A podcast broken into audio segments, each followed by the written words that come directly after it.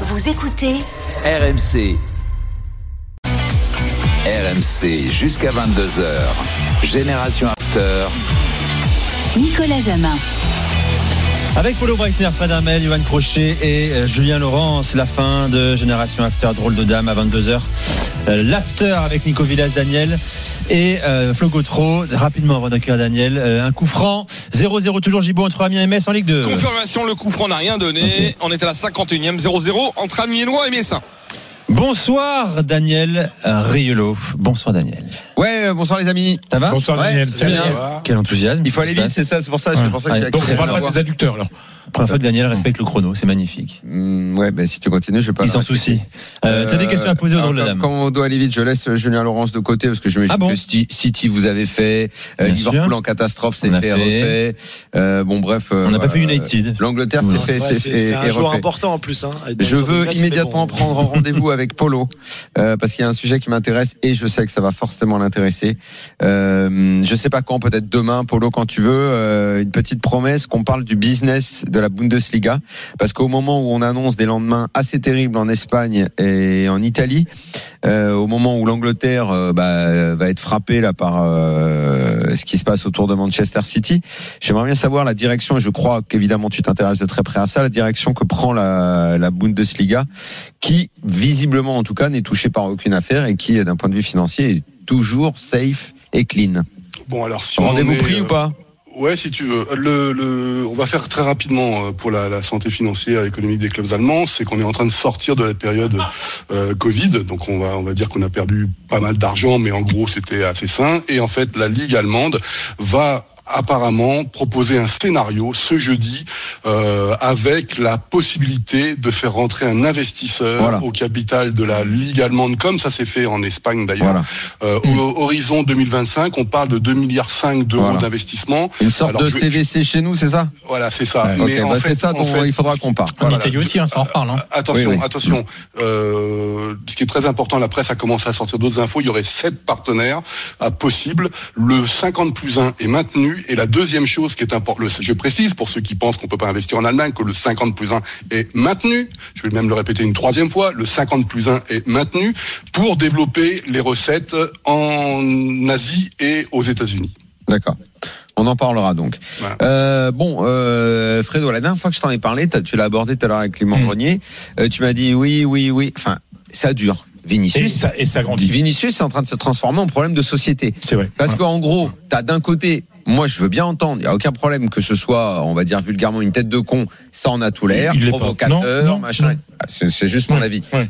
Mais que la réponse en face, euh, ce soit euh, souvent l'ignominie du racisme ou euh, euh, ou après il se fait dégommer. Mais ça, les gars qui se font dégommer sur le terrain, c'est- toujours arrivé. Les gars, les provocateurs, souvent, se regardent Neymar, très souvent il se fait déglinguer aussi. Mais il y a un climat autour de lui en Espagne qui est, qui est en train de devenir dingue. Alors, euh, c'est terrible ce qui se passe. Là, vraiment, hier à Majorque, c'était terrible. C'est-à-dire que euh, il a, il a été victime de 10 fautes sifflées. Victime de 10 fautes sifflées. Le Mallorca contre euh, le Barça avait fait 9 matchs sur l'ensemble 9 fautes. 9 fautes sur l'ensemble des joueurs. C'est-à-dire qu'il a, il a été victime de plus de fautes, lui, que, que, que l'ensemble des joueurs du Barça dans un match pareil à Mallorca. Euh, Clément a expliqué, il a un jeu provocateur. Il n'a pas dit qu'il était, lui, que sa personnalité était provocatrice. Mais son jeu, Il c'est, non, mais c'est un type qui dribble. C'est un type Non, qui dribble. C'est un type qui te, entre guillemets, j'aime pas ce mot-là, mais qui humilie des, des mecs parce qu'il fait des petits ponts, parce qu'il fait des trucs. Mais lui, parce que c'est son jeu. Il a le droit. Bah, il est, bah, attends, mais il est payé pour ça. Et c'est là, et c'est l'un des rares très très grands dribbleurs dans le football aujourd'hui, où ils ont quand même disparu par rapport à, à, il y a- il y a 30 ans. Donc, euh, euh, Vinicius, c'est un jeu qui énerve les autres. On le casse, et surtout, et moi je vais le dire, je pense sincèrement qu'il y a un gros problème de la presse en Espagne. Vous savez, tous ces grands programmes de débat à la radio, à la télé, euh, les chroniqueurs dans les journaux, etc., qui ont créé un, il y a les pros et les anti-Vinicius. Et là, tu as un gamin qui euh, qui, qui, qui qui débute hein, dans le football, hein, franchement, parce que Vinicius, il y a trois ans, il était il était pas titulaire, hein, donc euh, euh, c'est un, un, un- un- ça fait quoi, une grosse année qu'il est titulaire incontournable au, au- au Real Madrid. Et moi, je trouve ça très malsain. Et la presse a un rôle énorme, a une responsabilité énorme d'avoir créé un débat autour de, de lui. Ce qui fait que. Ah non, t'as le droit de créer un débat. Non, c'est un Ouais, débat. mais non, c'est quoi C'est sportif mais non, en disant, en disant, c'est de sa faute. Nous, on a eu ça à on l'époque de, à l'époque on de Neymar justifie- contre le Strasbourg de Thierry Loret, euh, qui avait dit on va, euh, bah, si on a des fautes à faire, on fait. En fait, c'est pas ça le problème. Non, on justifie, on justifie le, ra- on justifie les attaques à Vinicius en disant il a bien cherché. Aujourd'hui, la Liga, c'est ça que je voulais te aujourd'hui, la Liga a ouvert la cinquième enquête pour insulte raciste. C'est ça que je voulais contre dire. Vinicius. Alors que, que je le racisme, arriver. le racisme avait été quasiment éradiqué en Espagne dans les stades grâce à une vraie politique Voilà. de la Liga. Et il y a quelque chose qui euh, est né autour de Vinicius. Et le problème, c'est que les cons imitent les cons. Voilà. Et à partir du moment où, où en plus, je l'ai déjà expliqué, mais Vinicius, c'est le type le plus visible finalement dans son jeu, du club le plus aimé, mais comme c'est le plus aimé, le plus détesté en Espagne, qui s'appelle le Real Madrid. Donc voilà, Vinicius est victime d'un- d'un- d'une conjonction de choses absolument dégueulasses. Et j'insiste, la presse, les débats à la télé, à la radio sont aussi responsables d'un climat anti-Vinicius créé en Espagne. Ok. Bon. Dernière question, Daniel. Euh, ouais, pour, Yo- pour Johan, on va rester un petit peu également sur, euh, sur les à côté. Euh, je sais pas s'il y a un concours qui pourrait être organisé de, de la saloperie en tribune. Euh, on en voit malheureusement dans beaucoup beaucoup de stades, mais alors en Italie, c'est vraiment on se dispute quoi, et à mon avis, on serait pas loin de la première place. Bon, on se souvient des vieux trucs sur le Superga, euh, l'avion du Torino, enfin il y en a eu Le plein. hein.